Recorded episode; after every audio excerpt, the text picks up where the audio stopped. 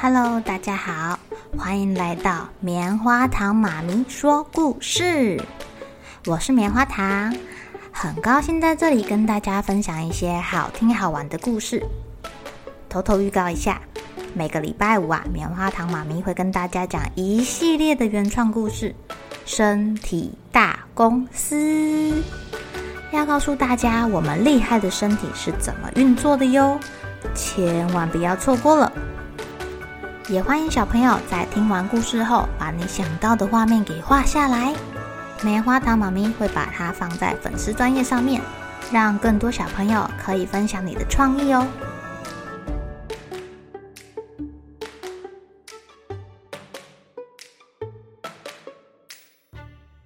亲爱的小朋友，今天过得怎么样呢？棉花糖妈咪已经抽出三个幸运的人，把它公布在粉丝专页上面了。谢谢大家支持棉花糖妈咪。有的人不好意思在粉丝专页上面留言，也私底下告诉棉花糖妈咪他很喜欢听的故事。谢谢你们喽！今天要讲的故事叫做《喷火龙的火锅店》。喷火龙啊，非常的调皮，它常常东跑跑，西跑跑，到处喷火。它还小，不知道要怎么控制它的火。该大还是该小？有时候跟朋友聊天，一个开心，哇，哎呦，那个火好大，把朋友的头发都烧焦了。有的时候呢，生气起来呀，不管不顾，哇，哎呀，把同学的书桌都给烧掉了。有的时候呢，同学拜托他帮忙烤一下三明治，哇。呃，像烤得还不错耶。喷火龙有点苦恼啊，不知道该怎么样控制自己的火势。他觉得常常因为自己喷火给人家带来麻烦，还是不要当喷火龙好了。喷火龙有个同学叫做小金，他非常的喜欢吃火锅。他跟喷火龙说：“哎，喷火龙。”你不要沮丧嘛，我们家啊最喜欢吃火锅了。吃火锅就需要把食物给煮熟啊，不如你来帮帮我，我们一起煮好吃的火锅怎么样？呃，喷火龙很没有信心呐，他不敢答应他的同学小金。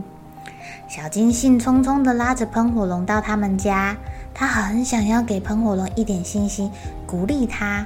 因为他觉得会喷火实在是太酷了啦！喷火龙，你试试看。嗯，我们今天来吃羊肉炉火锅好了。喷火龙一听，好吧，我试试看。哇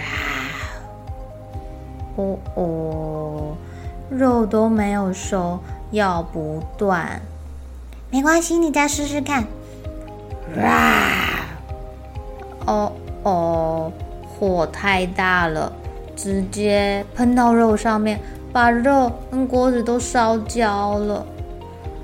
喷火龙这下更沮丧了，他说：“嗯，我只会喷火，我又不会控制火的大小。”小金想了想，呃，我我有办法了。他拿出了卡式炉，哦，这上面啊。有一个开关，你只要旋转这个开关，就可以控制火的大小。哎，这样刚刚好给喷火龙来练习一下，怎么样控制一下它的火。现在最重要的就是要给喷火龙带来一点信心啊，不然它要是不做喷火龙了，多可惜呀！小金说：“哎，喷火龙，你看，你看，这个卡式炉啊，你只要在上面喷火。”它就会点燃，然后我们再转动旁边的开关，就可以调整火的大小哦。我们就可以来煮火锅了。你不用怕把东西烧焦或是没有煮熟。小金这时候又端来一盆干净的水，喷火龙呢就去找他想要吃的食物。喷了这么多火，他肚子也饿了。呃，喷火龙喜欢吃菜菜，他拿了玉米呀、啊、南瓜啊，还有香菇。杏鲍菇，番茄，通通丢到水里面。他还不敢拿肉，怕没有煮熟，肚子会吃得痛痛。好，预备，哇！哦，它喷在卡式炉上。小金呢，负责控制火的大小，煮煮煮煮煮煮，终于水煮滚了，冒出好多好多的泡泡哦！噗噜噗噜噗噜噗噜噗噜噗噜噗噜，周围还有阵阵的白烟，那是水煮沸之后的水蒸气，遇到了冷空气变成了小水珠诶。喷火龙在旁边看得津津有味，是看小水珠看得津津有味啦。哇，好好好香哦！呜，好好好香哦！哇，小金跟喷火龙都闻到食物还有火锅汤变得香香的味道。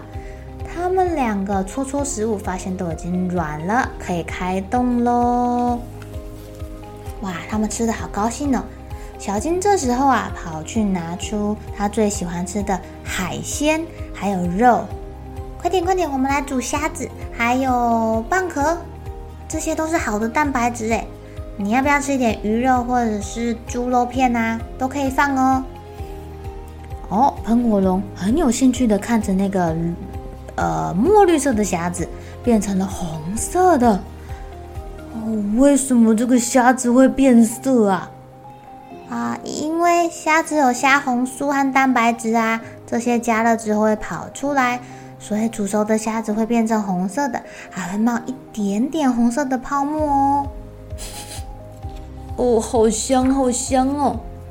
其他人也被这个香气吸引了，大家都跑来吃火锅。喷火龙啊，越煮越上手。他跟小金研究了各种的火锅汤头，麻辣锅、乳酪火锅、奶油起司锅、啊、寿喜烧锅。他们干脆自己开了一家喷火龙火锅店。好多居民闻到香气，都急着要跑过来尝尝看这好吃的喷火龙火锅呢。亲爱的小朋友。有没有一些时候你会觉得很沮丧，好像怎么做都做不好啊？或者是你看到你的朋友、家人，他们有时候好像嗯没有做得很好，觉得很沮丧，想要放弃了。这时候我们可以试着鼓励他，或者是鼓励自己。其实换个方式试试看，会有意想不到的结果哦。不一定一定要直直的往前走嘛。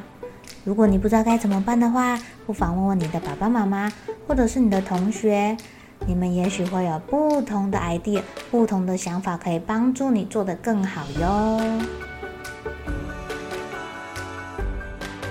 好了，小朋友该睡觉了，一起来期待明天会发生的好事情吧。